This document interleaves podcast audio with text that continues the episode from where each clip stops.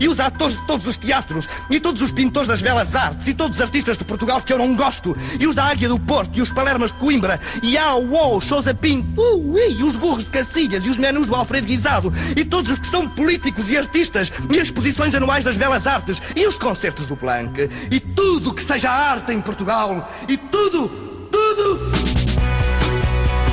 Domínio Público. Cultura pop e tudo na Antena 3. Olá, boa tarde. Eu sou a Mariana Oliveira. Estou convosco no Domínio Público até às 3 da tarde. Hoje, no Domínio Público. Ora, e hoje temos Festival de Cinema de Toronto. O Rui Pedro Tendinha já está no Canadá a acompanhar o TIFF e já nos mandou de lá as primeiras impressões do festival. Antecipamos o FNAC Live e o RTP Andamento. O fim de semana que vem vai trazer música portuguesa que nunca mais acaba e a Antena 3 vai estar no centro de tudo isso. Há entrevistas com Metronomy e também Calexico e Iron and Wine e ainda o Muscarium, um festival que acontece em Sintra e arredores e que vai pôr, por exemplo, os First Bread After Coma a tocar na quinta onde a Madonna quis pôr um cavalo. Domínio Público. Havemos também de passar por algumas novidades musicais da semana, mas antes temos de recuar até 1994, o ano em que os Oasis estreavam com Definitely Maybe. O disco está a fazer 25 anos em 2019. Para a semana, no domingo à noite, vamos recuperar um concerto que tem também essa idade. Memória Live Forever para abrir esta hora. Logo depois, a Marta Rocha traz-nos entrevista com os Metronomy. Fiquem para ouvir Domínio Público até às 3 da tarde. Maybe I don't really wanna know how you got 25 anos de Definitely Maybe, a estreia dos Oasis em 1994, quando os irmãos Gallagher ainda se podiam ver. No domingo da próxima semana vamos transmitir a gravação de um concerto que aconteceu poucos dias antes da edição do disco. Para já, marcha atrás até aos bastidores do Superbox Super Rock, onde a Marta Rocha encontrou os Metronomy. Eles vão lançar disco novo na semana que vem.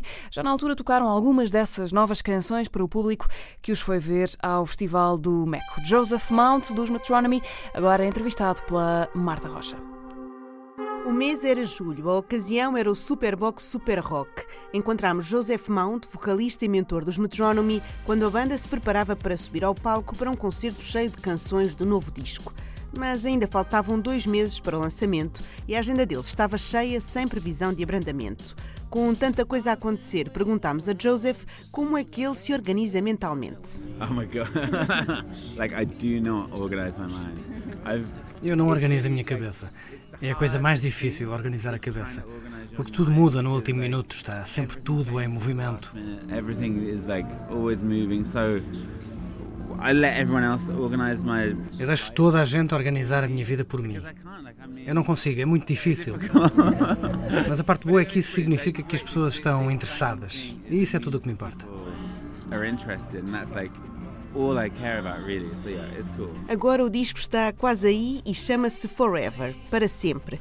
Será que é com este disco que os Metronomy querem ser lembrados? I think like people already like people already remember Metronomy for uh, like Acho que as pessoas já se lembram dos Metronomy pelo English Riviera. Esse é o álbum maior, é o que tem mais fãs.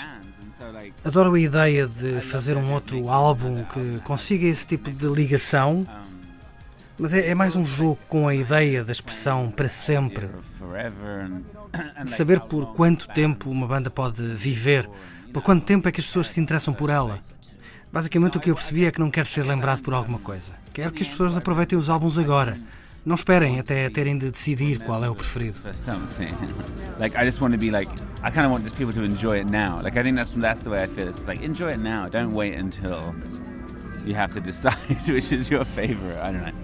Antes do lançamento do novo disco, os Metronomy começaram por lançar dois singles, Lately e Salted Caramel Ice Cream, duas canções bem diferentes entre si. Lately, I'll call you.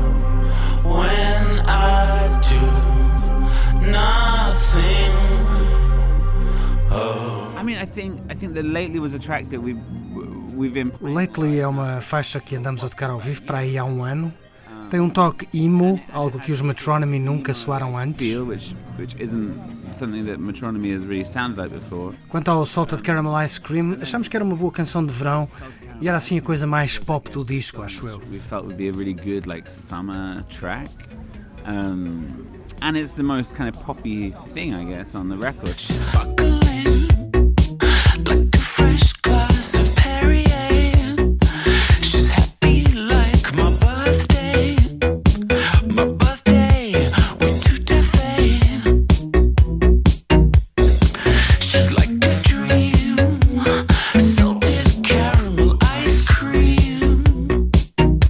Diferença que representa bem a variedade que está dentro deste Forever. Like... É muito divertido saber que se as pessoas não gostarem dessas duas canções, ainda há mais 15 faixas de que podem gostar. Parece-nos uma boa introdução. Sentimos que com as próximas faixas as pessoas vão pensar mais: ah, ok, este é um disco interessante. Durante os concertos pré-lançamento, os Metronomy não se inibiram de tocar as novas canções. E será que funcionaram bem com as antigas? Quando tocas as canções antigas, tens tipo uma almofada, as pessoas conhecem-nas. Depois tocas uma nova, quando vais para a antiga, as pessoas ficam tipo. Estamos a aprender a fazer mudanças na set list mas acho que soam todas muito bem juntas, sim. No ano passado, assinalaram-se 10 anos desde o lançamento de Nights Out, o segundo disco dos Metronomy e o primeiro a ter reconhecimento comercial.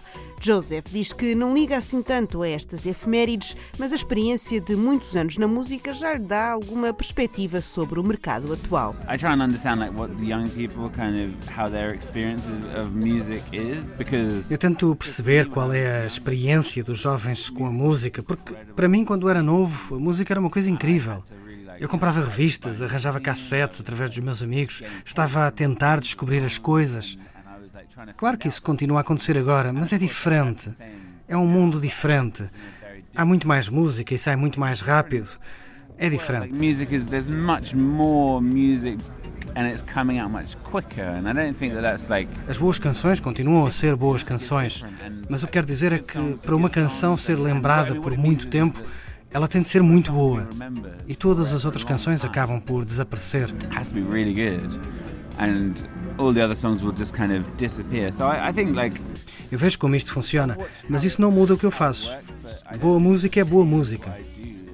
Acho que isso é que é o mais importante para nos lembrar. Good music is good music, and, and I think that's the important thing to remember.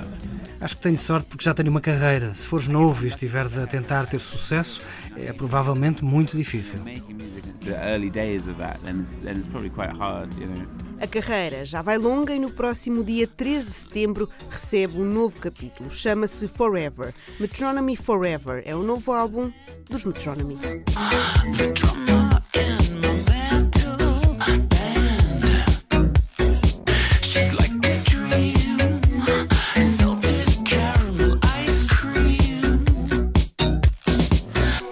Domínio público com direito a sobremesa Salted Caramel Ice Cream, depois da entrevista da Marta Rocha ao Joseph Mount dos Metronomy. Na segunda hora, a Marta ainda vai voltar às entrevistas internacionais, dessa vez eh, para nos lembrar da conversa que teve também no SBSR com Calexico e Iron and Wine. Para já, música portuguesa. Para a semana vamos ter novo disco de São Pedro. Até lá, o que temos a fazer é ouvir a música do outro. Toca aquela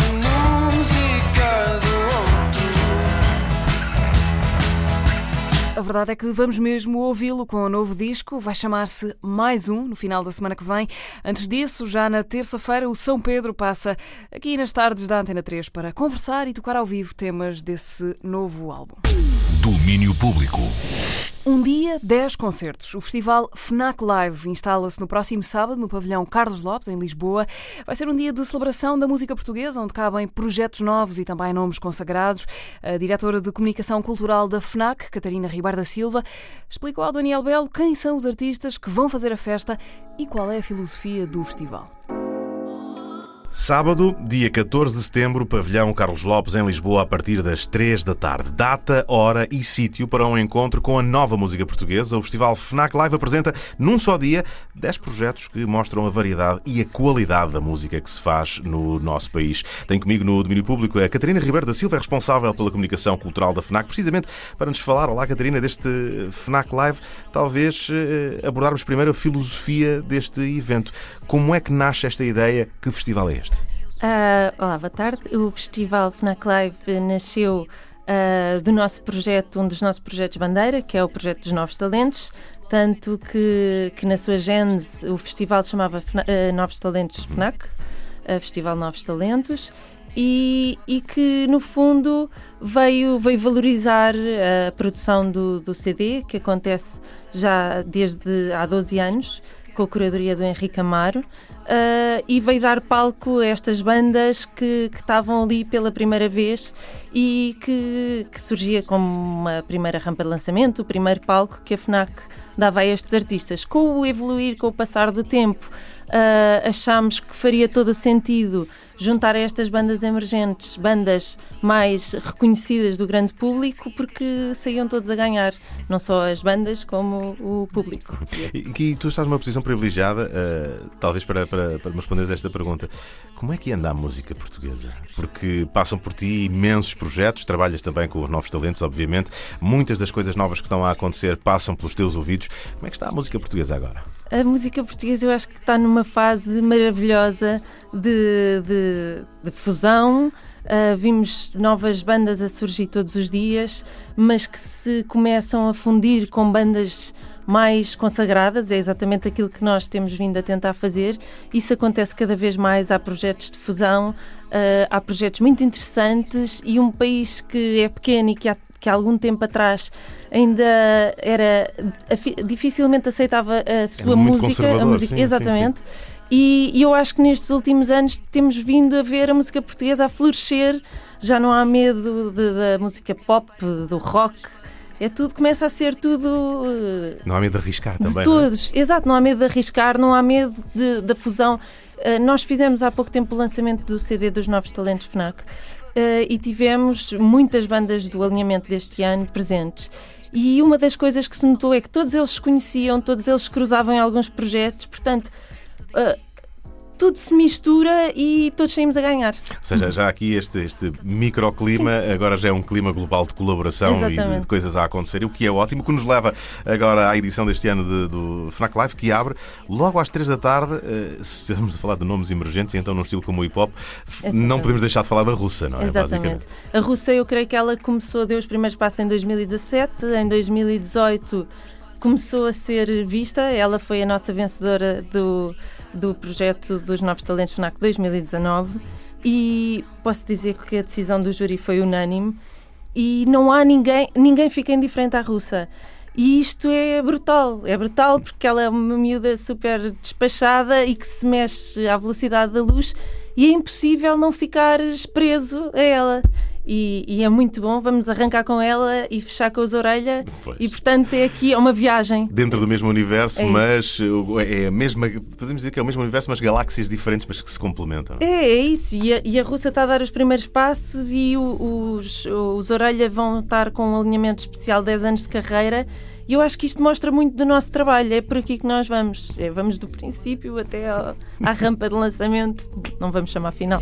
Bully, motherfucking bully, manda faca bully. Tareia de rimas, marca face bully. À volta dela minas, explodem, se aproximas. Bang, baza, bang, bang, gaza, goza. Vamos correndo o alinhamento Exatamente. e eu vejo logo aqui Yagmar e They Must Be Crazy a seguir. É o Yagmar entram às 15h45, depois às 16h30 os They Must Be Crazy, antes do Cherky.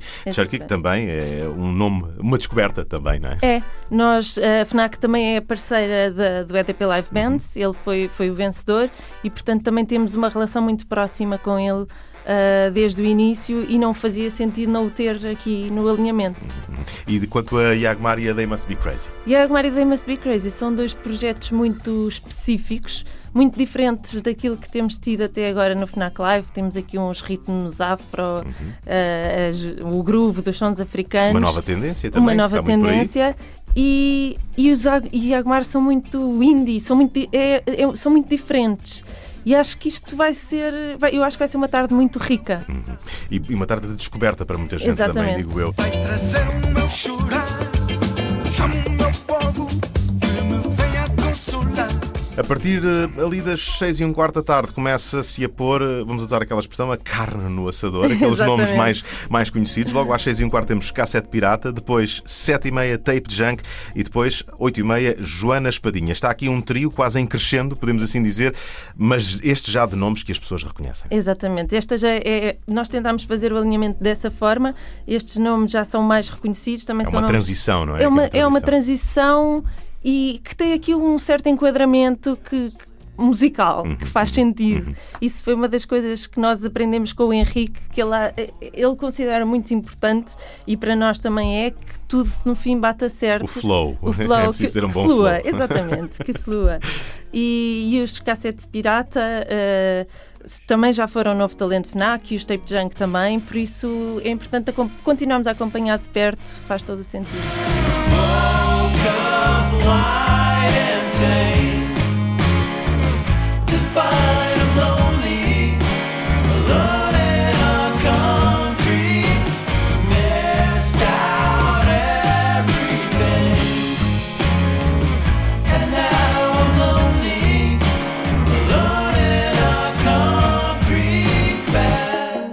E quando chegamos já mais para a parte da noite, aí sim, esses nomes, eh, desde logo às 9h50, Glockenwise, com o último álbum onde eles abraçam o português e que foi um retumbante sucesso. Depois, um bocadinho mais chill, dançável com os Best Use às 11h10 e meia-noite e meia, então, eh, creme de lá creme, os 10 anos de Orelha Negra a celebrar. Eh, A vontade de acabarem, dizias-me há pouco, a vontade de acabarem com os Orelha Negra é precisamente essa vontade de não só colocar um ponto final a esta viagem de um dia inteiro na música, mas também à história recente da música portuguesa. No fundo, vocês estão aqui a contar um pouco do que é a história recente da música portuguesa. A ideia foi um bocadinho essa, e para além destes nomes que referiste, temos aqui o Fellas, o DJ Ah, sim. Fellas, a fazer as trocas de Os palco. intermezos. É, porque achamos que é sempre essencial que não se perca e que se consiga dar ali um modo para aprender, para aprender o público. Ah, mas sim, a ideia foi criar aqui uma viagem ah, que acho que vai ser muito positiva.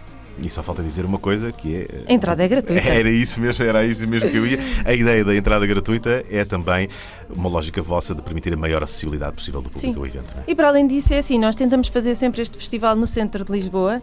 Ah, no pavilhão Carlos Lopes temos metros, autocarros, bicicletas, não há desculpa, não.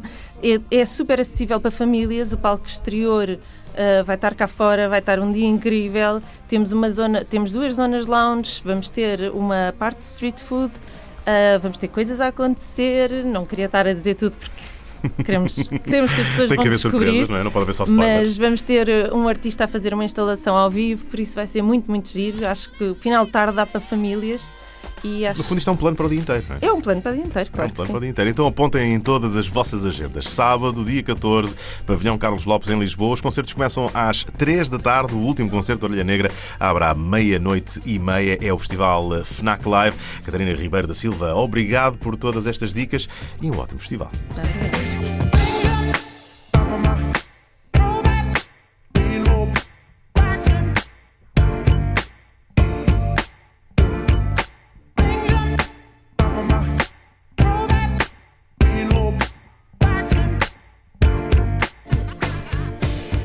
boleia dos Orelha Negra a propósito do FNAC Live, que acontece no próximo sábado, 14, no Pavilhão Carlos Lopes, em Lisboa. Um festival com entrada livre e apoio da 3. Nós vamos lá estar com emissão especial a partir das 3 da tarde do próximo sábado. E esta semana sabemos que Devendra Banhart vai voltar a Portugal em 2020, fevereiro do ano que vem. O norte-americano com raízes na Venezuela eh, vai cá estar para dois concertos no Porto e também em Lisboa. É para apresentar o disco Ma, que sai na sexta-feira da semana que vem. Fiquem com ele agora e depois do Devendra temos viagem para o Canadá com o Festival de Cinema de Toronto.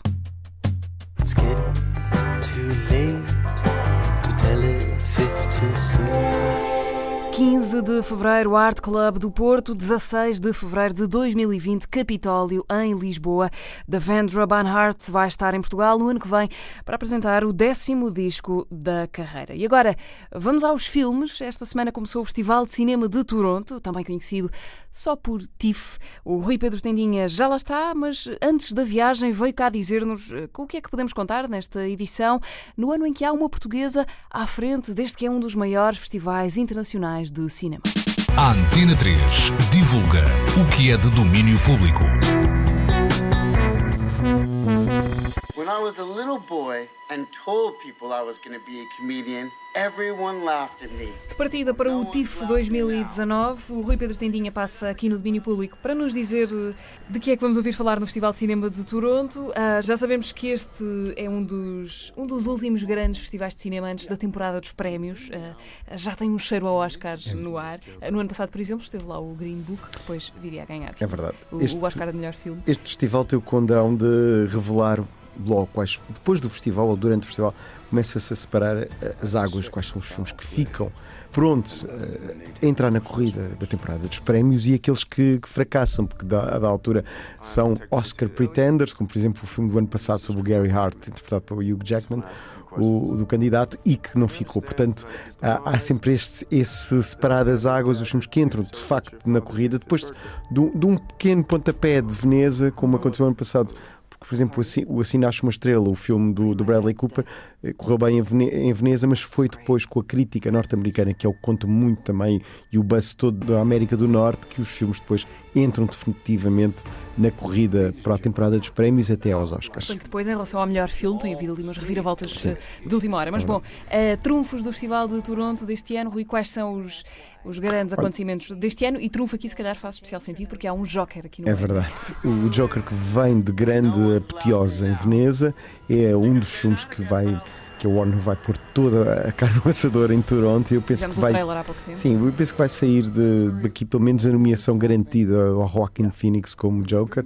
Lembro-me que, lembro, eh, eh, quem esteja a ouvir, eh, que o Heath Ledger já ganhou um Oscar póstumo, mas ganhou como ator secundário a fazer a mesma personagem no, no filme do Christopher Nolan.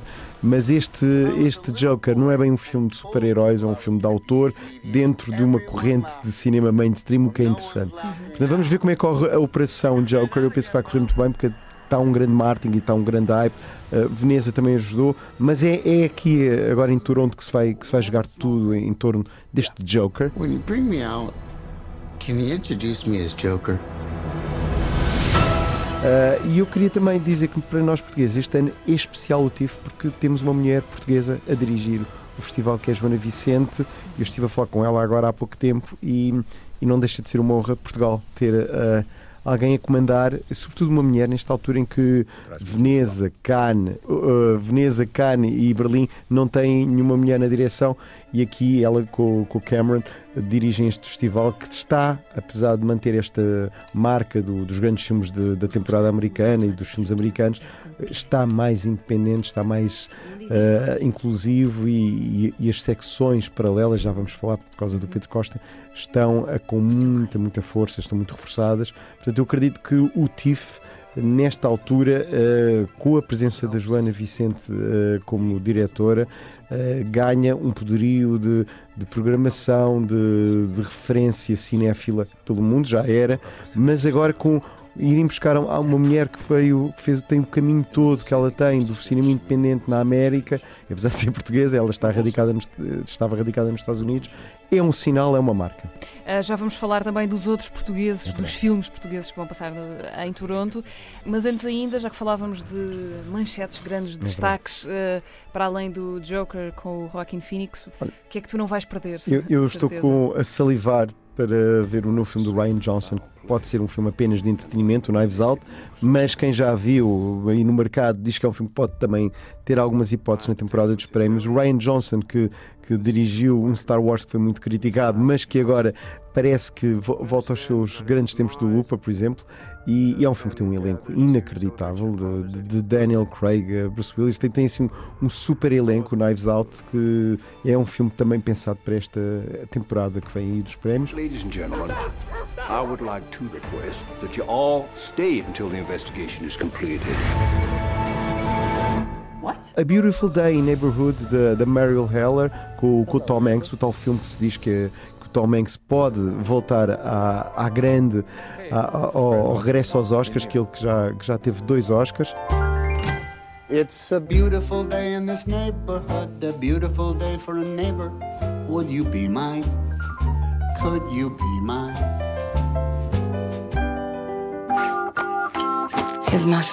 Jojo Rabbit, do Taika Waititi, é um filme que repensa o tema do nazismo com humor. É uma espécie de vida é bela que agora Hollywood, eh, através deste cineasta neozelandês, tem neste, nesta temporada. É um filme que vai dar polémica, eu penso que sim. Eh, é a história de um, de um menino com uma amizade com o Hitler. É um filme que deve dar que falar. When I was your age, I had an imaginary friend. Got me in so much trouble. Depois também o filme do James Mangold, Le Mans eh, 66, Ford versus Ferrari. Também parece que o, que o Christian Bale arrisca-se de novo a ser nomeado ao Oscar. Eh, começa a ser um dos atores eh, eh, protegidos da academia. Um filme de mais uma história verdadeira. Lee Iacocca, Ford Motor. Pintacil, de John Crowley, com Nicole Kidman, uma adaptação de um best-seller de John Crowley, um cineasta que nos últimos tempos também tem chegado aos Oscars, o cineasta do Brooklyn. O, o Segredos de Brooklyn, do, do Edward Norton, com e de Edward Norton, um filme que também a Warner está, está a apostar imenso. Vamos ver, é- esse é daqueles que depende do, do que acontece em Toronto. Eh, É um filme que ninguém ainda sabe muita coisa. Eh, Sabe-se que o Edward Norton andava com este projeto há muito tempo e é um projeto que ele abdicou de muita coisa para conseguir fazer este filme. Ele que ultimamente as pessoas até podem pensar que o que é feito o Edward Norton, ele estava aqui muito dedicado. Boys. Frank, frankly, frankity, Franco. He's the one who taught me how to use my head, turn it into a strength. O Just Mercy, que, que tem a Brie Larson. Brie Larson quer voltar, depois de ter andado pelas ruas da, da, da Marvel, quer voltar ao prestígio. É, é um filme, uma história verdadeira, um filme de tribunal, um filme com causa, fala de racismo. É, Daniel De, uh, Destin Cretton, um cineasta que vem do cinema independente, poderá estar aqui uma das revelações do festival. Your life is still meaningful, and I'm gonna do everything possible to keep them from taking it. You don't know what you're into down here in Alabama when you're guilty.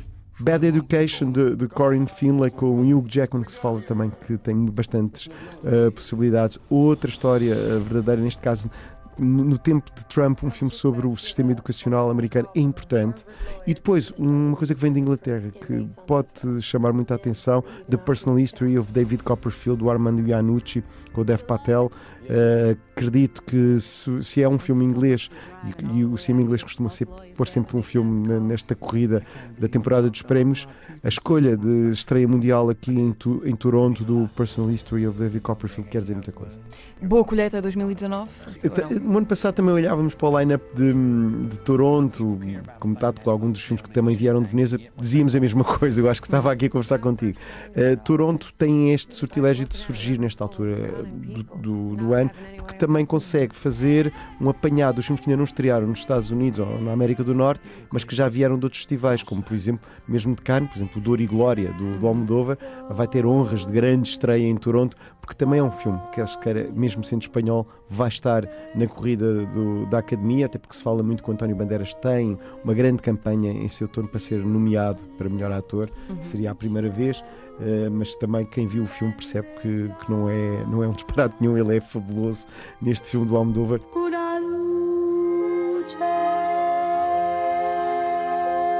E portanto, a, a, Toronto tem sempre, do, do, ponto de vista também de calendário, esta vantagem de estar mesmo perto da rentrée, em plena rentrée. Tem o melhor rentrée. dos dois mundos. Tem o melhor dos dois mundos e depois tem um lado que eu gosto muito, eu costumo sempre dizer, mais nenhum festival tem, que é a informalidade. As galas são mesmo para as pessoas, para os Torontians, são para as pessoas, toda a gente pode fazer perguntas no final, basta levantar a mão. Os teatros são grandes, estão cheios, há um entusiasmo grande, há mesmo fãs de cinema. Não é um festival só para eruditos, como por exemplo Veneza, que, que as pessoas normais não entram. Aqui é para toda a gente, basta estar na fila de madrugada e consegue-se um bilhete mágico, alguns deles bem caros, é verdade, mas o público de Toronto vive para este festival, há uma, um grande esforço de voluntariado, a cidade para, as ruas literalmente fecham uh, neste primeiro fim de semana, sobretudo, porque há, há um, um, sentido de festa que comunga o festival e que depois aquilo é quase orgânico, fica na pele, as pessoas estão, estão bem dispostas, há um entusiasmo grande, choca-se com estrelas de cinema, é verdade. Eu no meu hotel por exemplo, o ano passado eh, abro o elevador e entra-me o Bradley Cooper e o Sam Elliott. Acontece essas coisas em, em Toronto e mesmo nas ruas, nos bares, é tudo muito concentrado ali em downtown e fica um ambiente muito, muito interessante, que eu acho que mais nenhum outro festival, pelo menos dos grandes, tem. Hum, outra particularidade de, de Toronto é ter tem várias secções muito, é muito diferentes. Há tantas sessões, tanto tipo de cinema, desde os mais experimentais, e aí, por exemplo, temos o, o filme do do Pedro Neves Marques, a curta dele. Temos também o Pedro Costa no Wavelands, que, que é uma secção que cruza o cinema experimental e acho que se calhar é, é o sítio ideal para estar o Vitalina. Sim, eu ia antes, ainda antes de falarmos do Pedro Costa, ia te perguntar o que é que é o Midnight Madness, Ah, porque temos, temos aqui é uma só- coisa meio portuguesa, é essa loucura verdade. de meia-noite, porque eu lembro que no ano passado, por esta altura, estávamos a falar do Diamantino, que É verdade. passou justamente, lá, fechou. foi, foi uma honra. Este ano temos um filme que não era para ser uma coprodução, mas ficou, porque houve um grande envolvimento de Portugal, um filme filmado cá, Color Out of Space, com o Nicolas Cage, um filme do Richard Stanley, que tem eh, a Bro, que é uma produtora portuguesa, como coprodutora. O filme foi integralmente filmado em Portugal, com técnicos portugueses. Eu estive na rodagem, é um filme sobre, se quiseres, uma invasão extraterrestre em Sintra e, e tem o Nicolas Cage demente como é seu sortilégio e apanágio. Portanto, eh, vamos ter eh, cinema mais ou menos português no Midnight Madness, que é uma sessão, eh, é uma secção onde põe os filmes mais fora, assim, comédias loucas, filmes de terror, do fantástico, filmes sem aquela pretensão de prestígio, mas que muitas vezes têm muita qualidade, como o Diamantino, por exemplo. Portanto, vamos ter cinema na Midnight, cinema português, na Midnight Madness, que é também das minhas secções preferidas do, do TIFF, porque berra-se, bate- bate-se palmas, há um sentido de festa, tudo isso à meia-noite, nu. Por alguma razão se em chama plena- Midnight Madness. E em é? plena universidade, as sessões são no Ryerson Theatre, que é o, o teatro, é a ala magna de- deles, e, e posso dizer que acontecem coisas dementes nessas sessões.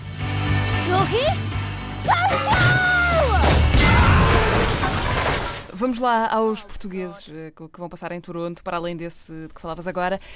A comitiva luso-falante deste ano tem, Tem- eh, esse grande premiado, um dos maiores prémios para o cinema Leopardo de português dos últimos Leopardo de anos, filme do Pedro É Costa. verdade. A, a- a Joana Vicente dizia-me que está orgulhosa de ter, ter o filme do Pedro Costa, porque o O filme chama-se Vitalina Varela. Vitalina Varela, que estreia dia 31 de outubro nas salas de cinema, mas agora está depois a rentabilizar o Leopardo de Ouro, depois de ter ganho o Festival de Lucarno, eh, vai, vem agora ao TIFF e depois logo a seguir o- no prestigiado New York Film Festival, que é, só para tu perceberes, é o festival que reúne eh, segundo os curadores do Lincoln, eh, os melhores do ano. Portanto, é uma honra eh, o Pedro Costa estar e ser o único português no New York Film Festival.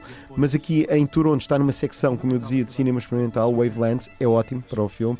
Vai ser visto mesmo pela ali a nata da nata dos cinéfilos e, e isso é muito interessante. Acho que é um- é- não é uma novidade. É, o Pedro Costa volta ao TIFF e desta vez volta com muito ouro, não é? com o Leopardo, e isso é, é- é- é afirmativo para o filme.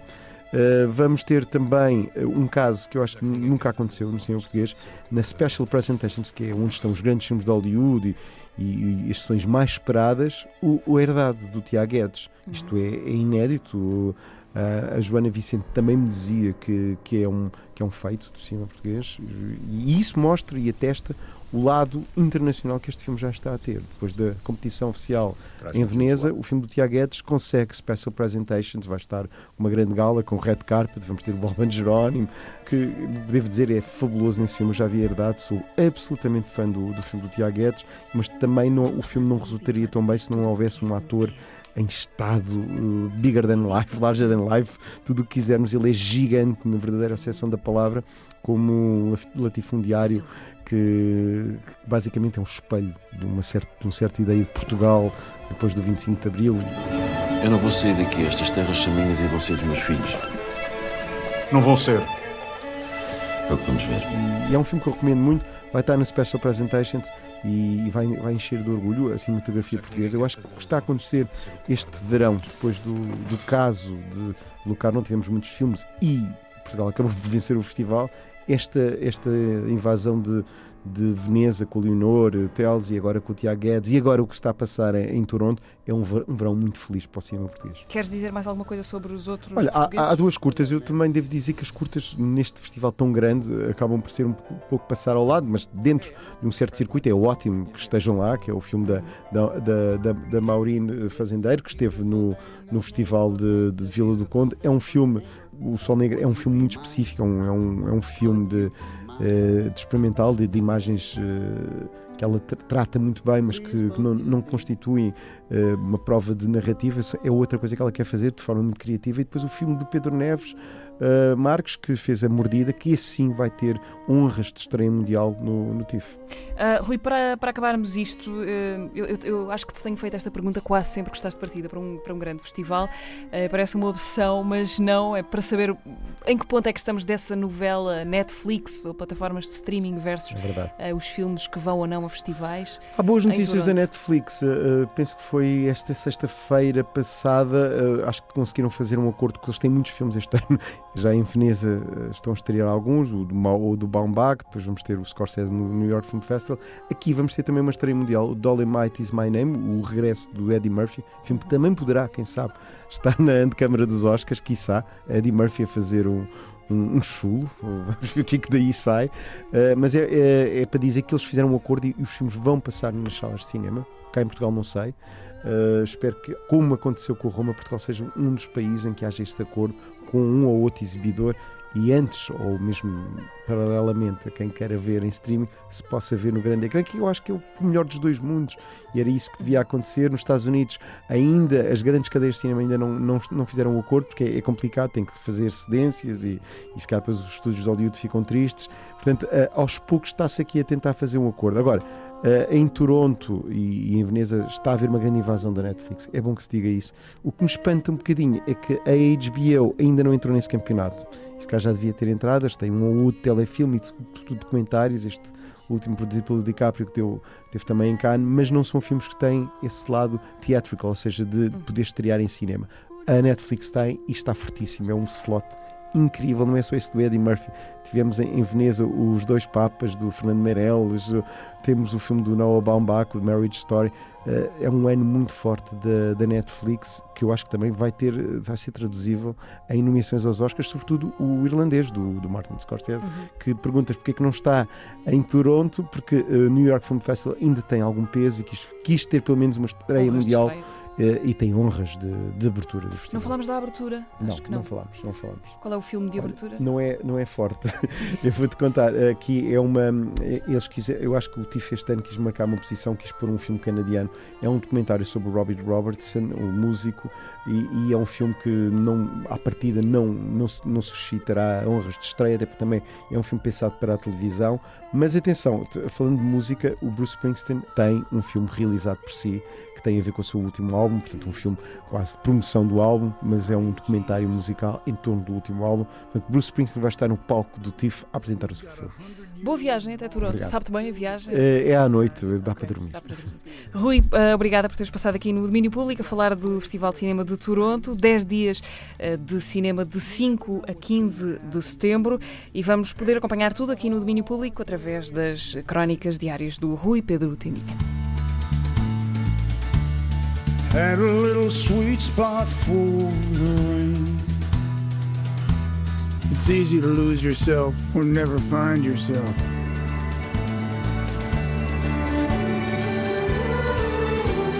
The older you get, the heavier that baggage becomes that you haven't sorted through.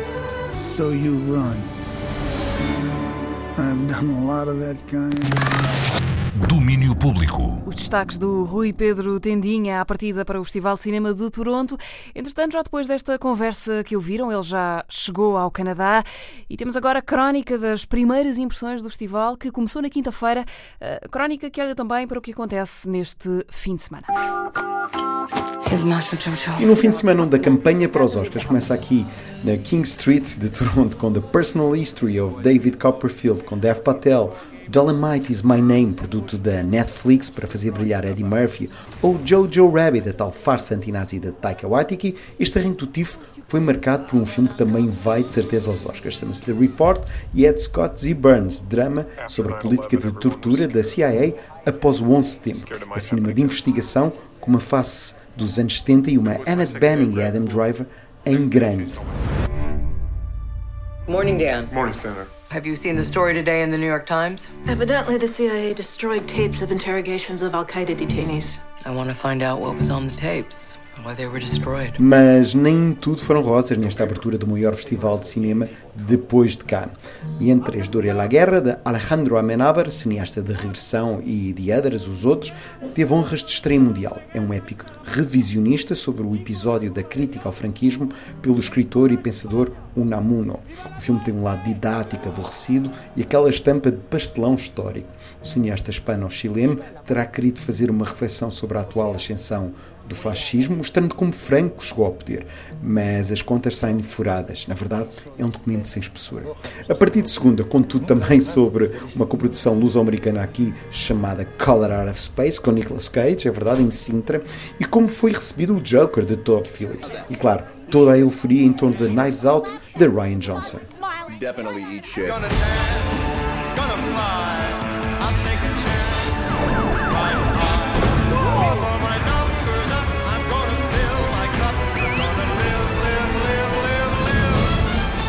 Something.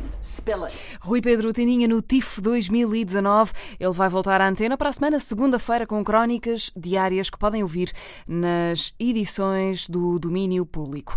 E vamos chegar à hora certa com Francis and the Lights, que não está sozinho, está com outros dois friends com que já tinha feito música, Kanye West e Bon Iver. Take Me to the Light até às duas da tarde.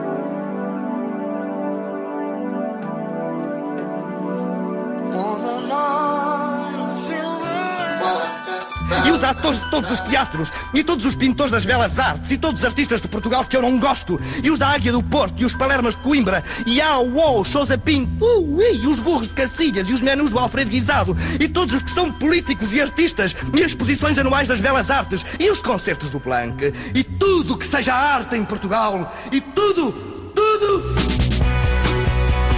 Domínio Público. Cultura pop e tudo na Antena 3. É a segunda hora de domínio público. Deixámos lá atrás a iluminação de Francis and the Lights. Até às três da tarde temos andamento para falar do festival que a RTP vai plantar na Alameda Dom Afonso Henriques na semana que vem. Temos entrevista com Calexico e Aaron and Wine. Apanhamos a linha de comboio que vai até a Sintra para conhecer o Muscarium e damos de frente com Forever Turned Around para fazer a revisão do álbum dos Whitney que escolhemos esta semana para o Disco Nexo. Mas antes de tudo isso, Vamos voltar a ser crianças em 99. Kids in 99 são os Death Cab for Cutie. Esta vem dentro do The Blue EP, que se ouve desde ontem, essas cinco novas canções dos Death Cab for Cutie. E agora olhamos para trás na semana, Forever Turned Around, o novo dos Whitney, foi a nossa escolha para o disco nexo desta semana. Se não ouviram a rubrica que dá sempre às 5h20 da tarde, a Marta Rocha tem para vocês uma espécie de resumo Europa-América. No final de agosto, os Whitney voltaram aos discos. Desta vez, a dupla Julian Ehrlich e Max Kakasek lança Forever Turned Around, um disco sobre relações, sejam elas amorosas ou não. I think that the way we were thinking about the album as a whole was kind of like deconstructing relationships and even when you're in the best relationship possible, whether it's a friendship or a romantic relationship, there's still anxiety that'll one day fizzle out or burn out or whatever. As relações, as ansiedades e os medos que elas acarretam. É o tema que une o novo álbum dos Whitney, que esta semana esteve em destaque no Disco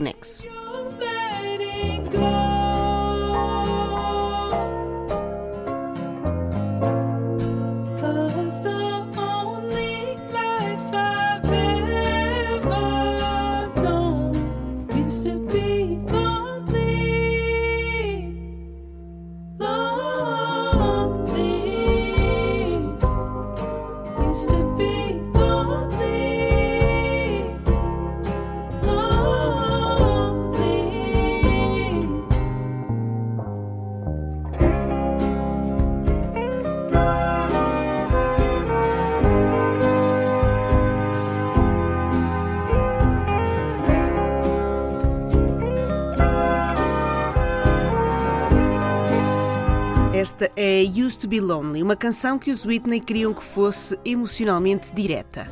Forever Turned Around é o nome do novo álbum da banda e a expressão dá também título à última faixa do disco. A criação deste refrão marcou um momento importante na definição do álbum. Os Whitney gostaram da frase e foram percebendo ao longo do tempo o que é que ela significava para eles. Well, it's a phrase that like allows people to figure to you know, you take what you want from it, you know. I think no matter what, do. though, it involves some restlessness, anxiety, and an understanding of time slipping away from you in some manner, whether it's romantic, platonic, political, or um, even just watching the world passing by. There's something about that phrase that's kind of universally sad, but also um, accepting the change that's happening. Forever Turned Around, uma expressão a ser interpretada como cada um quiser, mas que para a dupla Julian Ehrlich e Max Kakasek tem a ver com a inquietude, ansiedade e percepção que a vida nos foge, seja de uma forma política, romântica ou apenas a simples noção que o tempo passa. Para eles há algo triste na frase, mas que tem também a ver com a aceitação da mudança. Should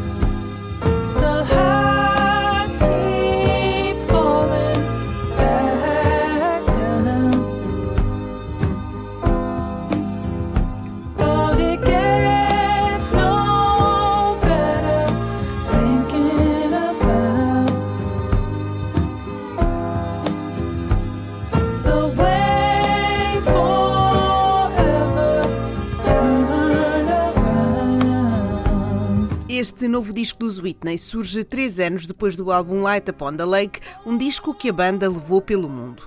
Mas a vida de estrada não dá boas letras, pelo menos não dá letras com que as pessoas se identifiquem, dizem os músicos Julian e Max, e por isso tiveram de viver uma vida fora da bolha da música antes de se atirarem às novas canções. I think this time around we tasked ourselves quite heavily to like to make sure that we loved every single word, which is pretty tough. Like we would we would throw away lines that we thought were good immediately, and then you know we would just sit on it for a night and be like, like we got to completely change it. A importância das letras nas canções dos Whitney, que tornou maior o desafio de compor depois de sair da estrada. Mas trabalharam no assunto até gostarem de cada uma das palavras que escreveram. Uma tarefa difícil, mas conseguida neste disco Forever Turned Around. As relações e os seus finais são um tema forte nas letras deste segundo trabalho dos Whitney e é isso que ouvimos neste Friend of Mine.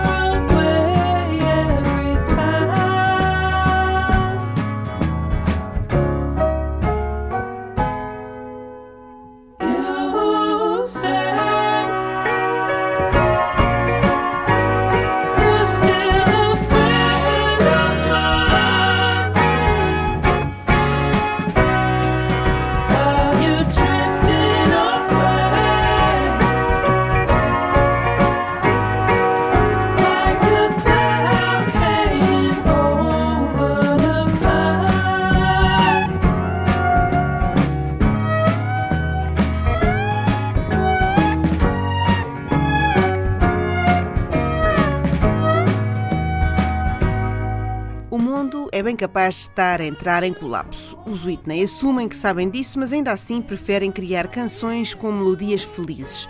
Não é que não gostem de canções tristes, mas não querem fazer um disco completamente à volta delas. You know, we like truly sad songs sometimes, but like we won't, we would never want to form a project around that or write a whole record around that. We like writing more playful melodies, and that's maybe and it's that's like an invigorating part of life. I guess. Os Whitney e as melodias leves, tão leves que se tornam revigorantes. Um dos casos de melodia leve na nostalgia é Song for Ty, uma canção escrita pela dupla para um amigo chamado Tyler que mudou de cidade. Ele gosta muito de R&B dos anos 90 e foi isso que a banda tentou captar com a progressão de acordes da faixa.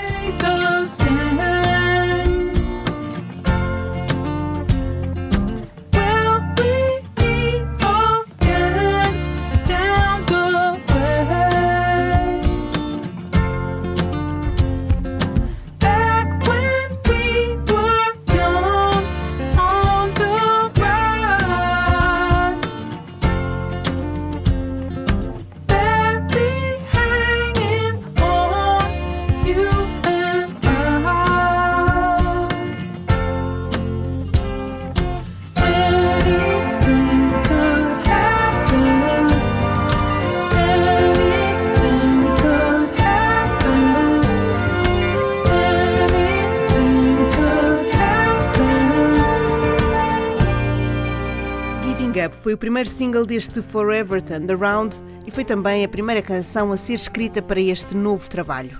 Giving Up, uma canção que capta o início do luto por uma relação que ainda não acabou, mas que está a morrer devagarinho.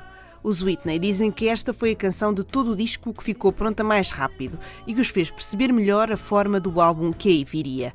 Giving Up, canção mote para o mais recente disco de uma dupla que diz estar junta porque ambos os lados conseguem articular as ansiedades de uma forma que os deixa orgulhosos. É com ela que fechamos o Desconexo desta semana.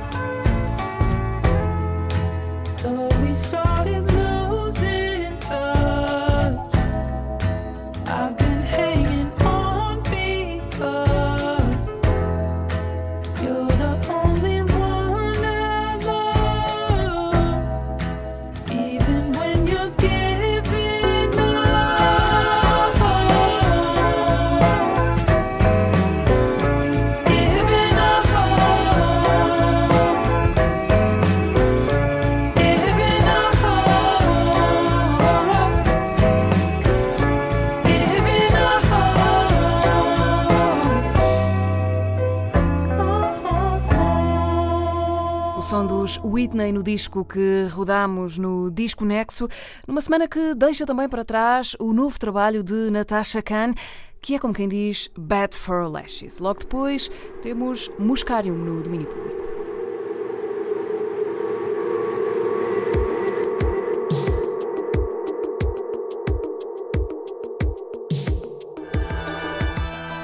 Chama-se Lost Girls, o novo disco de Bad for Lashes, com um som, explicou ela, que rende homenagem aos filmes de fantasia e de ficção científica dos anos 80, eh, que lhe povoaram o imaginário da infância e que inspiraram este quinto disco da inglesa Natasha Khan.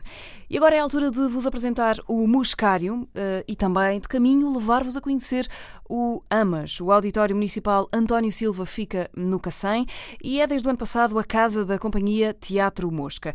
Por causa do Festival Muscarium, o Pedro Alves abriu-nos as portas do auditório e do centro comercial. Já vamos perceber tudo na conversa que ouvem agora no domínio público. Domínio Público. Na Antena 3.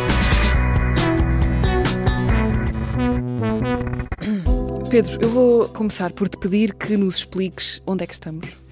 Que é um sítio muito especial, que tem uma história que eu gostava muito que tu me contasses. Bom, nós estamos eh, no AMAS, é assim que nós lhe chamamos, Auditório Municipal António Silva. É um espaço que é um espaço municipal, portanto pertence à Câmara Municipal de Sintra e que nós estamos a gerir desde 2018, início de 2018. Começámos a gerir e a programar o espaço. Uh, é um espaço que de facto tem uma história. Uh, ele era, antes de ser reabilitado pela Câmara de Sintra, ele era o Estúdio Flores, foi dos primeiros cinemas dentro de um centro comercial em Portugal. É o Shopping Cacém. É preciso dizer, se calhar, quando se diz shopping, as pessoas imaginam assim uma coisa enorme, mas é aquele, aquele shopping, uh, as primeiras versões do shopping, não é? É, é, um, é um shopping old school, mesmo velha, velha escola e com uma história muito particular, porque ele, ele é um shopping à antiga, não é? É mais pequenino, mas tem dois andares, é fixe, tem ainda bastante, tem mesmo muitas lojas abertas, ao contrário da grande maioria dos shoppings. Este faz 40 anos, este ano.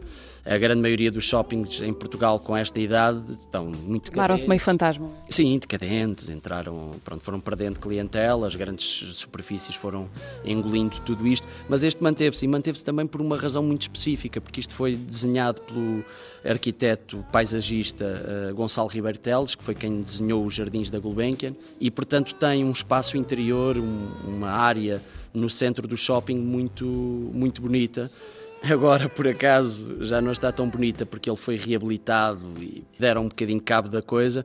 Uh, era assim um, um, espaço muito grande, uma, uma, zona central, uma praça com uma esplanada, com verdadeiras árvores exóticas. Tinha palmeiras, tinha bananeiras, pá, tinha imensas coisas. Uh, tinha, era uma, uma vegetação muito frondosa, exótica.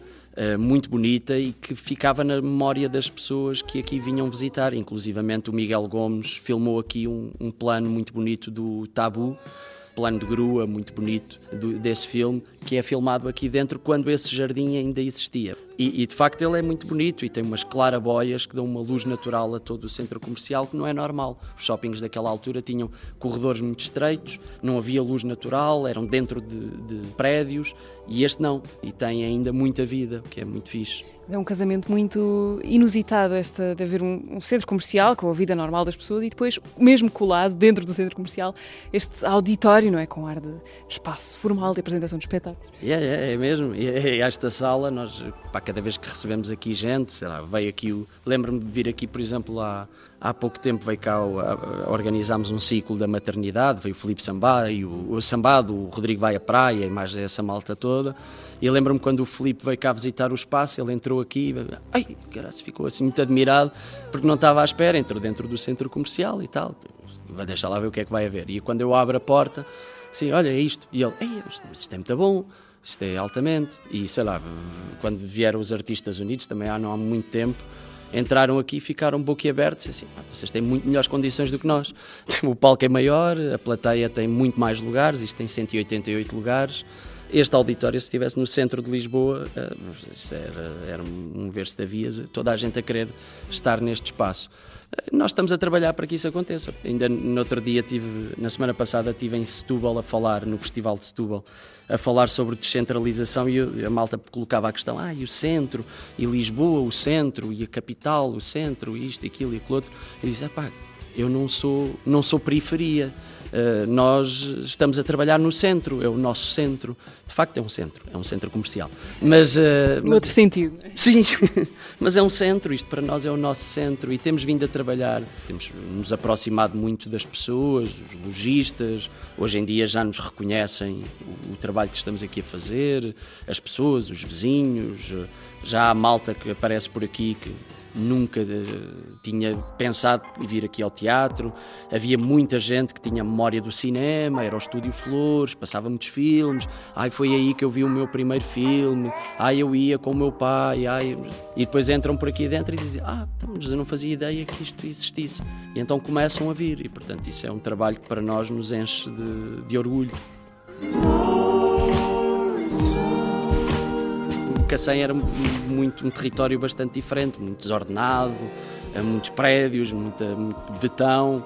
É, é, muito particular o nome da, da Avenida dos Bons Amigos, a avenida principal do Cacém, chamada Avenida dos Bons Amigos, e aquele de bons amigos pouco tem, não é? Prédios de um lado e do outro, tudo pessoas encaixotadas, como tu estás a dizer, e depois parece que há assim uma espécie de, de sonho, uma utopia de que, ai, pronto, está aqui esta gente toda a viver, vem todos de todo lado, vem da Guarda, vem de Bragança, vem de, da Rússia, vem de Angola, vem de Cabo Verde, pronto, vão ser todos amigos, bons amigos. E, e sendo que depois não, se, não houve preocupação nenhuma em dar parques, eh, zonas verdes, jardins, escolas com condições, auditórios, museus, bibliotecas, népias. Portanto, era uma preocupação de encaixotar gente e fazer negócio. Na verdade, foram nos anos 80 e nos anos 90 que floresceram as, as grandes construtoras e, e fizeram dinheiro com fartura aqui à conta de, do Conselho de Sintra. E, portanto, a Gualva Cacém, que é luz, Mem Martins, a Tapada das Mercês, Rio de Moro, é assim uma selva, eh, uma selva muito particular, mas que a nós nos interessa muito refletir sobre isso, o que é que é viver aqui hoje, o que é que foi crescer aqui, o que é que, como é que os jovens olham hoje para o sítio onde vivem, o que é que se faz por aí. Isso para nós tem sido muito importante, programarmos, por exemplo, malta como os pupilos do Kuduro, ou companhias de teatro aqui do Conselho, que todos os anos temos que ter sempre uma companhia de teatro aqui de, do Conselho e que possam trazer olhares diferentes sobre o que é o Conselho de Sintra, o que é a tal chamada linha de Sintra, o que é que se anda para aí a fazer.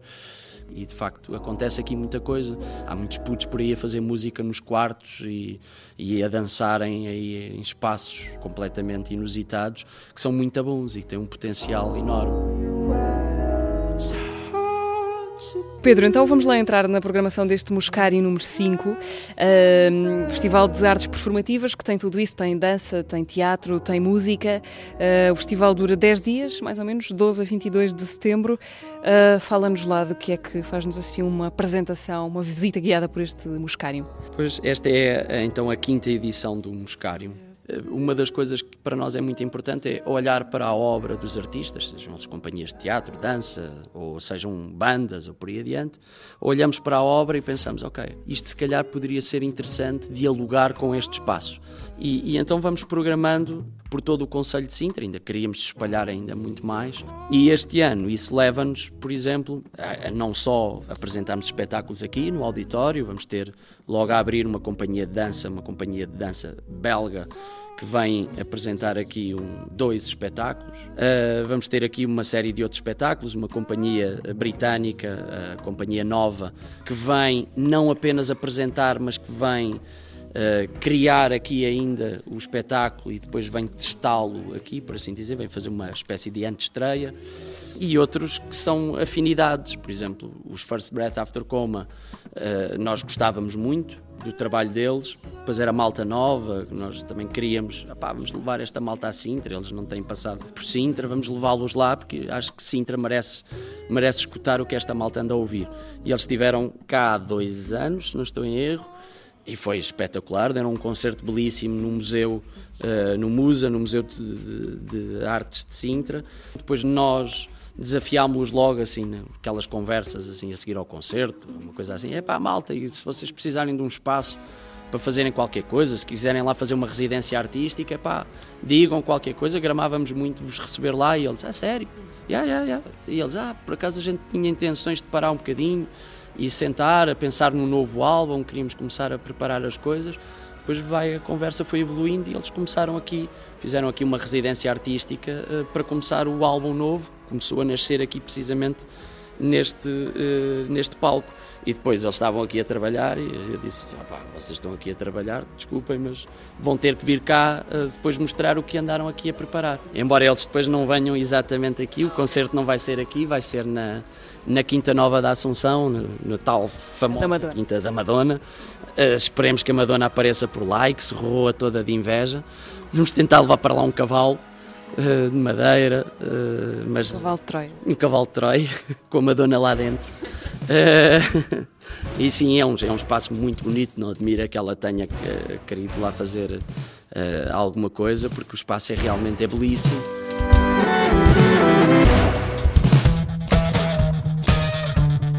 e depois, por exemplo, vamos ter um concerto, um não, três concertos numa noite, num local secreto, com o The Partisan Seed, que é um músico do norte que toca a solo, os Riding Pânico e o Legendary Tiger Man, que vão tocar os três numa noite num local secreto. Como é habitual no Moscário, vamos ter sangria à Paula.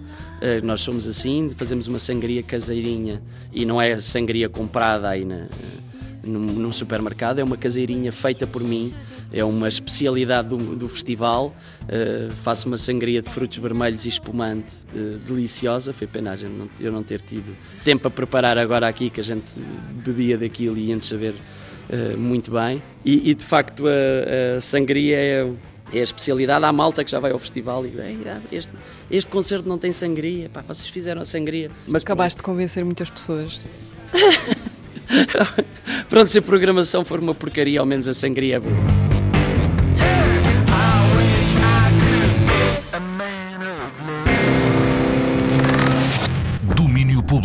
Argumentos de peso para a quinta edição do Muscário, o festival organizado pelo Teatro Mosca, começa na quinta-feira, na próxima quinta-feira, em vários espaços do Conselho de Sintra. E agora damos andamento ao primeiro festival de música organizado pela RTP. No próximo fim de semana, o andamento instala-se na Alameda Dom Afonso Henriques, no centro de Lisboa, com um cartaz variado que procura representar todos os canais de televisão e rádio da RTP. Os concertos começam às 11h30 da manhã de domingo, com um espetáculo desenhado para os mais novos, e terminam com Pedro Abrunhosa a celebrar os 25 anos do álbum Viagens. O Daniel Bell conversa agora com o Henrique Amaro, que foi o responsável eh, por programar o andamento. Aqui na RTP estamos mais habituados a fazer a cobertura de festivais, mas no domingo, dia 15, o Serviço Público de Rádio e Televisão organiza o seu primeiro festival de música. O andamento leva à Alameda Dom Afonso Henriques, em Lisboa, um conjunto de artistas escolhido também para, no fundo, fazer as ligações às várias galáxias do universo RTP. Mas para falarmos deste festival, ninguém melhor que o programador do evento, o nosso Henrique Amar. Henrique, bem-vindo ao Domínio Público. Eh, vamos lá perceber de onde é que surge esta ideia da RTP fazer um festival e termos este andamento? A ideia surgiu com uma, com uma finalidade que era sair, sair, de fora, sair do nosso corredor, não é? Saímos do nosso edifício e ir, ir para fora. E tal como disseste, depois de tantos anos. Um, no fundo, a retratar uh, e a relatar o, os festivais dos outros, porque não fazermos o nosso? E também, agarrando nas tuas palavras, é, é, aí começou a primeira dificuldade, que é colocar num palco a imensidão de universos musicais. Não há coisa mais eclética do que este não grupo há, de média, não, não, há, é? Não há. E no corredor onde estamos a falar, no estúdio, está aqui localizado num corredor onde temos todas as rádios do grupo. E todas as rádios do grupo dão-nos uma abrangência que vão da música, diria, improvisada, clássica, antiga, ao heavy metal, uh, à música do mundo, uh, à música portuguesa, seja ela emergente, seja ela com largas discografias. Portanto, agora imagino que é colocar esses universos todos uh, num palco e num palco situado na Alameda.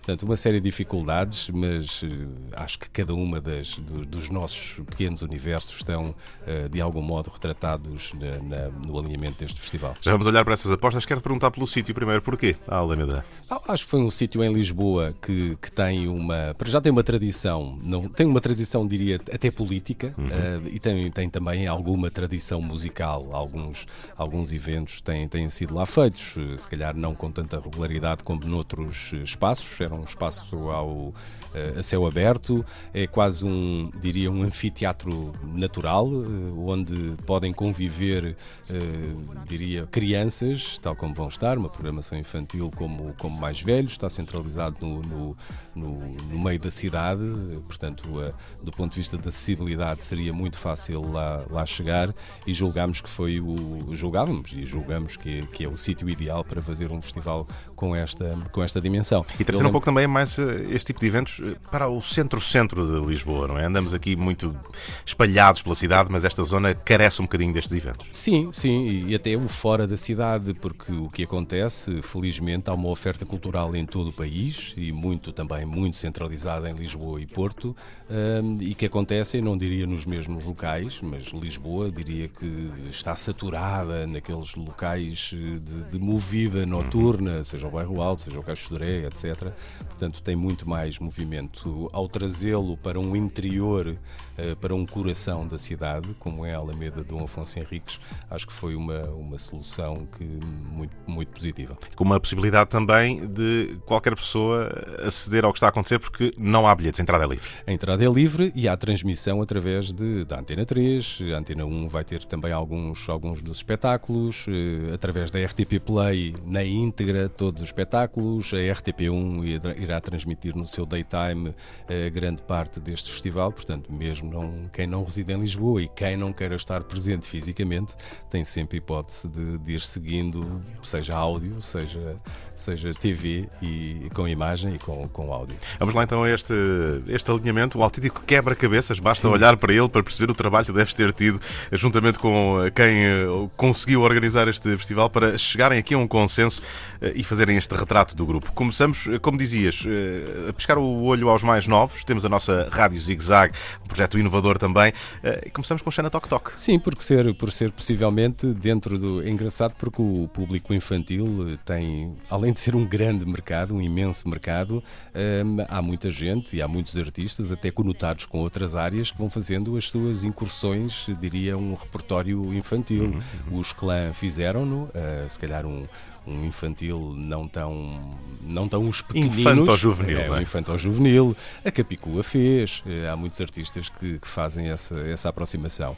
A Xana Tok Tok possivelmente é aquela grande agregadora é? Um dos grandes símbolos desse desse desse mercado e desse desse estilo estilo musical. E talvez daí a nossa escolha ter recaído nesse nesse nome para acompanhar e para ser feito num período diria final de manhã. 11 e meia da manhã é, 11 e meia da manhã antes antes da hora do almoço.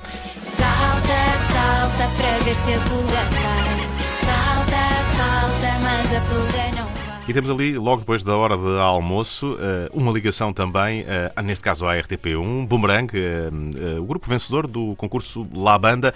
Aqui está mais um dos braços do grupo RTP que também se mostra aqui neste concerto. Sim, a narrativa musical na, na RTP, creio que, enfim, é uma constante nas, no, no, no, universo rádio e no televisivo vai tendo as suas, as suas incursões também. Há uma narrativa que, que começou, diria, a ganhar um, um volume diferente no, nos últimos anos. Exemplo disso, os concursos de, de talentos no qual se insere, insere o La Banda, o Festival da Canção, uh, o Elétrico, o, o, Vejam Bem, os documentários que o Centro de Inovação, com, com, com direção do Nuno Galpim, tem feito ao, ao, junto dos grandes compositores e junto de grandes figuras da, da, música portuguesa. O último foi entregue ao Carlos do Carmo e o próximo será dedicado ao, ao, ao Pedro Brunhosa. Os Boomerang surgem como resultado dessa, dessa narrativa. Ganharam o festival, ou o festival não, o programa La Banda, o programa La Banda e, e foram naturalmente convidados também para abrir o período da tarde do Festival Andamento.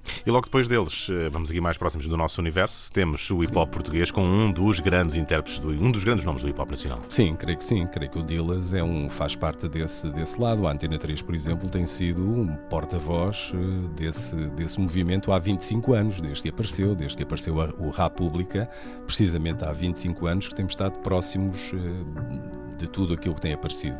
Nessa nova geração há, um, uma série deles e o destaque óbvio para o, para o Dillas. São poetas de cantigas, todos escrevem, todos ditam, mete o rap nas ortigas, quanto a quantos é que ficam? Comem o que cagam, como ratos multiplicam, professores de banda larga, muito parlam, pouco explicam. Não minto, eu sou sortudo, eu tenho um bicho na traqueia. Meu boy, eu fiz tudo, eu tive crise, mas matei. Já mentalizado que o meu rap dá cadeia, sossegado e abelhudo, eu fabrico na colmeia, boy, boy, boy, ah. Andam a colher a papa, estão a esquecer quem se leia, boy, boy, boy. Falam mais do toque, comem, querem tudo, coisa feia. E de estúdio em estúdio, ao lado do estúdio de emissão da Antena 3 está o estúdio da RDP África, o que nos leva ao próximo nome. Quatro e meia da tarde, nesse domingo, vamos ter concerto da Selma almoço. Sim, a Selma almoço, apesar de ainda esta semana, durante a apresentação do Festival da RTP Andamento, ela confessava, estou há 30 anos em Portugal, mas não, não esqueço Moçambique, não é? E, e a veia moçambicana está presente, a veia africana está presente. Acho que é daqueles nomes que têm legitimidade. Basta trazer- recordar o Dar a Mão Moçambique, onde nós estivemos, esse concerto de solidariedade que ela organizou ainda há bem pouco tempo. E ela lembrou também, estivemos os dois a fazer a, fazer a cobertura desse, dessa, desse concerto no, no Capitólio. Portanto, a Selma Wamus surge representante, eh, no fundo, dessa lusofonia que habita em Portugal e que, que, que faz música e produz por cá, portanto, com muita inspiração e, acima de tudo, também muita legitimidade para o fazer.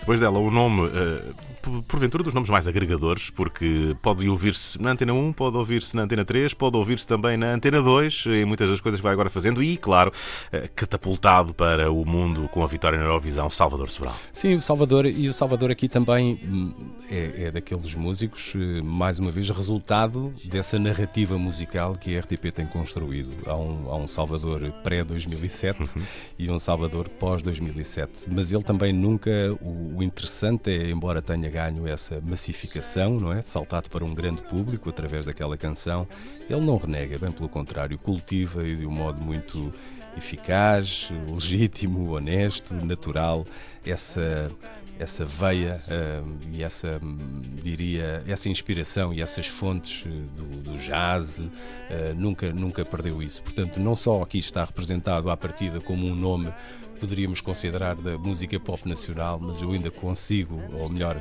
continuo a conotá-lo muito com uma das vozes do jazz português E mesmo este Paris-Lisboa, o disco mais recente, acaba por nos transportar também muito para esse universo. eu, eu é? gosto muito de- de- de- dessa. Ele realmente, Salvador, é, é- é- é daqueles músicos, e há muitos em Portugal, felizmente, que o fazem. Fazem realmente aquilo que lhes apetece. E o Paris-Lisboa é mesmo o que lhe apetece. Era o disco que lhe apetecia fazer. Fala minhas saudades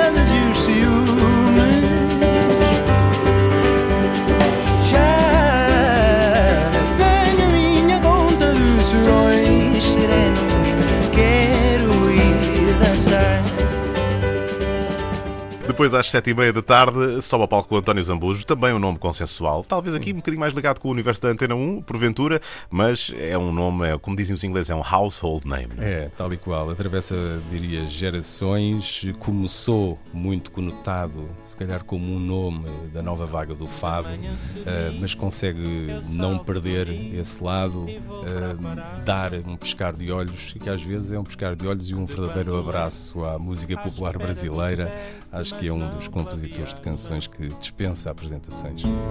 Eu bem que não queria, mas um certo dia a vi-o passar. E o meu peito cético, por um picado elétrico, voltou a sonhar. E o final deste, deste andamento é um grande final. Uh, Vamos ter o Pedro Brunhosa. uh, Vamos ter o Pedro Brunhosa numa altura especial da vida do Pedro Brunhosa, onde há também é ano de celebração de o disco que, no fundo, colocou o Pedro Brunhosa nas bocas do mundo. Esta programação foi feita do teto para. foi uma casa que começou a ser construída pelo teto. Começaram pelo, pelo A-. A, a primeira, a primeira preocupação que, que eu tive e que a equipa que, que programou e que está a produzir este festival teve foi como é que vamos fechar? O que é que poderemos ter a fechar que não é. Vá lá, que seja distintivo daquilo que vemos eh, atualmente. E eu lembrei-me desse lado da, da, da efeméride 25 anos dos de viagem, 25 não é? anos. Bate com a fundação também da Antena 3, eh, por acaso, eh, eh, e achei que era um disco, foi um disco transformador, um disco que está ainda hoje presente numa discoteca, em qualquer discoteca básica da música portuguesa dos últimos eh, 30 anos, e, e achei interessante quando, quando desafiei o Pedro Brunhosa a, a recriar este disco, que ele vai tocar e, ao- ao- e vai juntá-lo a outras peças. Foi, ele eh, é um pouco resistente a essa ideia da efeméride Não é saudosista, não é? Não, nunca, não, nada mesmo. Eh, acho que ele está muito mais interessado no presente e no que vai fazer no futuro do que estar a agarrar eh, no- nos grandes símbolos que tem no, no, no passado.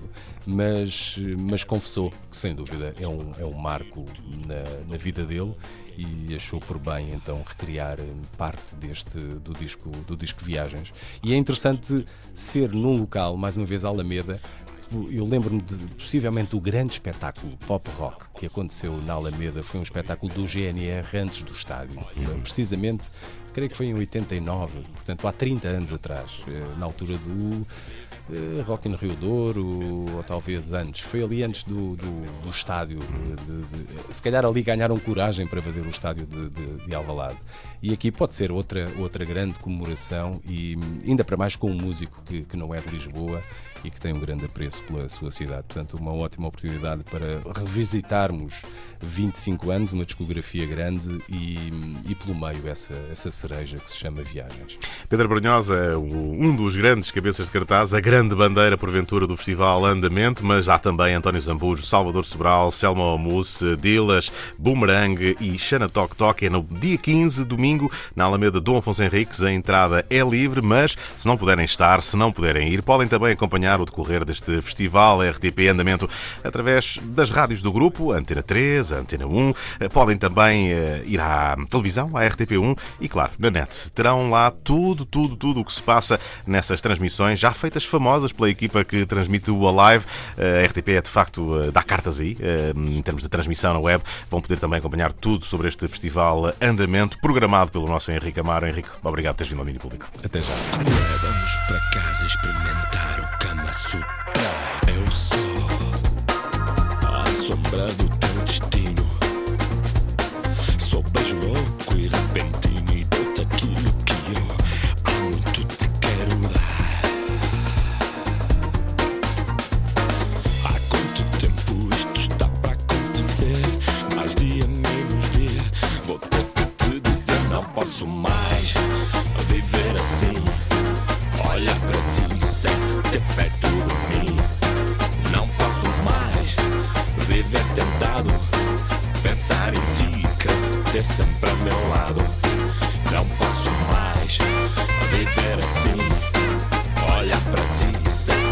O grande êxito de Viagens, o álbum que Pedro Abrunhosa vai celebrar no último concerto do Andamento, o festival organizado pela RTP na Alameda Dom Afonso Henriques, em Lisboa.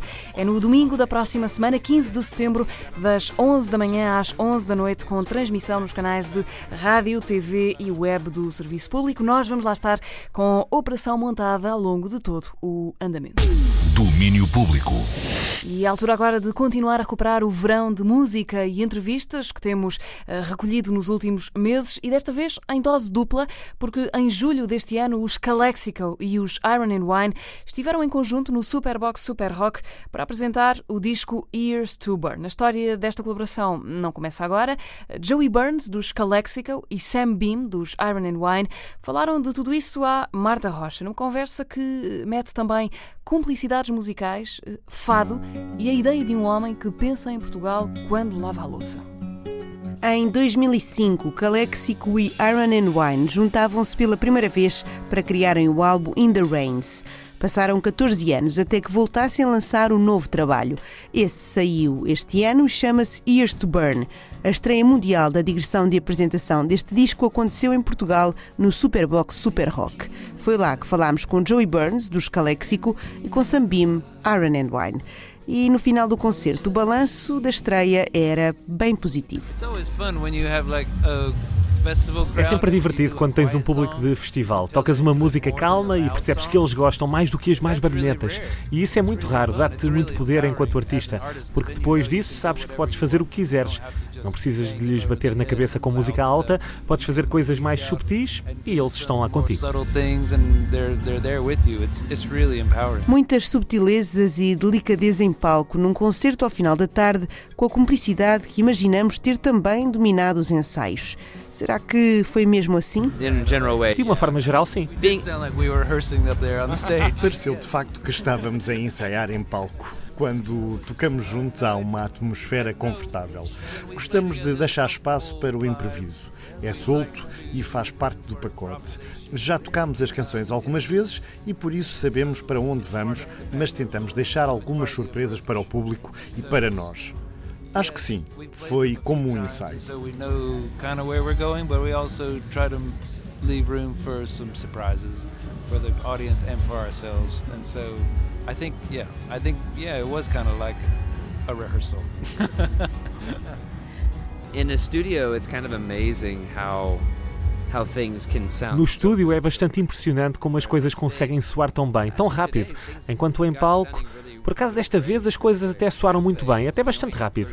Tenho de dizer que quando só temos 30 minutos para trabalhar o som de palco, quando há muitos elementos que podem funcionar contra ti, é extraordinário que a equipa, quer a local, quer a nossa, consigam fazer as coisas acontecer tão rápido. crew that we tour with just are able to make things happen so so quickly. Um concerto que deu mote para a digressão e que aconteceu no sítio certo. You know, I mean, like for me, I was telling Sam on the way over here when we're looking outside. Quando vinha no caminho para aqui, estava a olhar para a janela, dizia ao Sam que me tinha esquecido do quanto esta costa é parecida com a do sul da Califórnia, onde eu cresci de resto. Sinto-me muito em paz e confortável. Eu sou um grande fã de fado, por isso poder voltar aqui e estar com amigos que não via há algum tempo, ou ver os locais, não sei, gosto. Inspira-me muito. Quando estou em casa, estou no lava-loiça a olhar para a janela e a pensar o que é que as pessoas em Lisboa estão a fazer neste momento. I don't know. I, I like it. It really inspires me. And then when I'm at home, you know, I'm standing at the kitchen sink looking out the window, thinking, I wonder what people are doing in Lisbon right now. Maybe they're washing dishes just like you are. Talvez estejam a lavar pratos, tal como tu. Then I put on my the old Portuguese follow music, the recordings from the 20s. Nessa altura eu ponho os meus discos de fado dos anos 20 e começo a chorar para cima da loiça. O lava-loiça transborda com lágrimas. Estás a poupar água. you're saving water. É isso mesmo, Joey Burns é um grande adepto de fado e não é só desse antigo, dos anos 20. Ele quer, por exemplo, trabalhar com Gisela João. I've got three ideas for her. Tenho três ideias para ela. Estava a falar com o pessoal da equipa de cá e disse: Eu conheço a Gisela João. Começo a tocar para eles estas ideias e eles disseram: Yeah, isso é capaz de funcionar. Depois pensei para mim: Bem, se vamos fazer três canções, mais vale fazer mais seis, sabes? Ah, eu acho que viajar, ver o mundo, abre-te a mente, os ouvidos e o coração e faz-te pensar: Eu devia voltar aqui, fazer um disco. E é isso que eu quero fazer. musically and opens your ears and your heart and it kind of gets you thinking about like, oh, I should come back here, make a record. So that's what I want to do. That's why I've always Por enjoyed isso playing with é him que so sempre much. gostei tanto de tocar com ele. É um músico omnívoro, como tudo, e isso aparece tudo na música dele de formas diferentes. É muito divertido e inspirador. Inspiring. Tu também fazes isso. Há tantas influências e tu conheces imensas. Por isso, ao andarmos outra vez juntos em digressão, eu posso ouvir falar sobre coisas que ele conhece muito bem. Sejam filmes, música, o que for. É fixe voltarmos a andar juntos. Temos um bom grupo. We got a good group. É tal cumplicidade entre os músicos a fazer-se sentir. Será que tem de ser sempre assim quando se trata de colaborações artísticas? Well, I think if it was just a job, there's Se fosse só um trabalho, há aqui partes que não, que não faríamos. Acho que quando decidimos que íamos fazer estas gravações, veio com o conhecimento de que íamos andar em digressão. Não faríamos isso se não quiséssemos mesmo.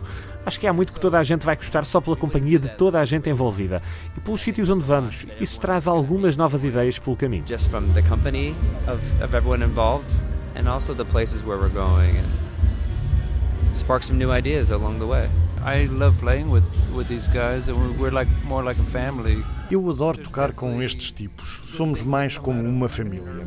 Há definitivamente coisas boas que saem de uma energia nervosa de tocar com alguém novo, mas é uma coisa diferente comigo, o Joey e o John. Andamos a tocar há muito tempo. Tudo tem prós e contras, mas eu estou feliz por estar aqui. That's hard to that's hard to answer, honestly. They both have pros and cons, but I think um, I'm happy to be here. Tem tudo a ver com energia. John and I have done a lot of collaborations over the years, sometimes with people that I wouldn't expect. O John e eu temos feito muitas colaborações ao longo dos anos, às vezes com pessoas de quem eu não esperaria receber uma chamada, como o Amos Lee ou a Liz Wright, e eu fiquei muito surpreendido com o resultado final. Quando estás no estúdio, estás a conhecer outra pessoa e a canção. A canção guia-te de uma certa forma. Acho isso muito divertido. Há muitos anos, em Nova York, trabalhei com um músico português chamado Paulo Bragança. named Paulo Braganza. And um, he was very nervous. Ele estava muito nervoso, mas, mas ultrapassámos isso. Era, o- era o que estavas a dizer há bocado. Essa energia nervosa pode levar a grandes performances, quer no estúdio, quer ao vivo. É por isso que a música é tão interessante. Tem a ver com essa performance e com o que acontece no momento, em palco. It's about that performance and what happens in the moment on stage. Resumindo, Sam, That's the thing. It, music is not math. A cena é essa. A música não é matemática. Um mais um dá sempre três. 2. O que é melhor e o que é pior é sempre subjetivo. É arte, não é matemática. Às vezes tocar com um estranho é ótimo, mas para o que nós estávamos à procura neste projeto, a proximidade era essencial. Estamos a apoiar-nos nisso e a puxar por aquilo que sabemos que são os pontos fortes de cada um. Estamos felizes por sermos surpreendidos, mas também usamos a familiaridade. É diferente, tudo é diferente. playing off of what we know each other's strengths are and, and, and happy to be surprised but also playing into familiarity too um, and so it's just different it's just they're all different Um retrato de Calexico e Aaron and Wine no início da digressão. No final, talvez esteja tudo diferente. a, a tour it, it starts Uma to digressão começa a tornar-se uma peça de teatro. Apresentas a peça tantas vezes e há partes que te lembras que vão surgir e tentas trazer espontaneidade a diferentes partes.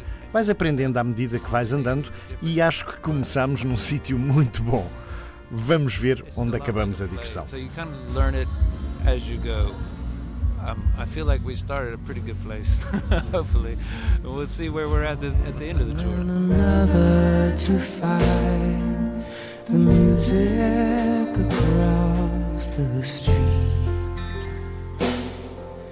A friend in its arms, breath in the cold disappears like a snake in the weeds.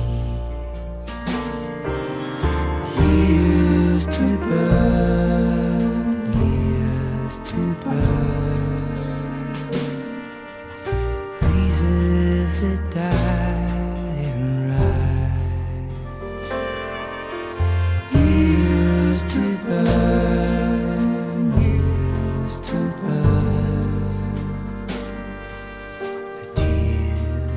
the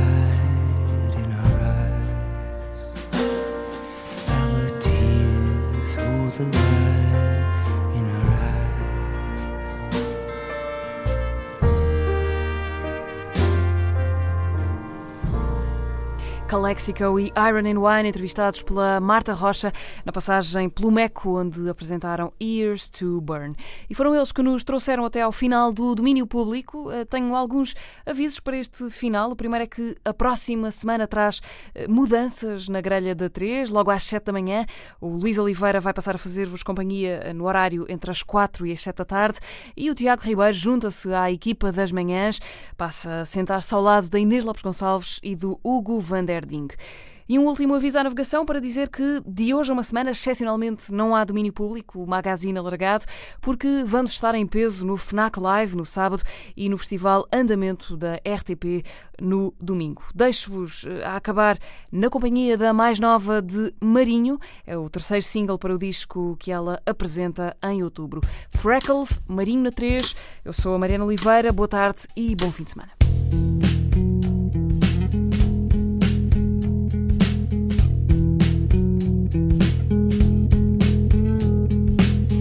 Is just a part of being lonely. This is just a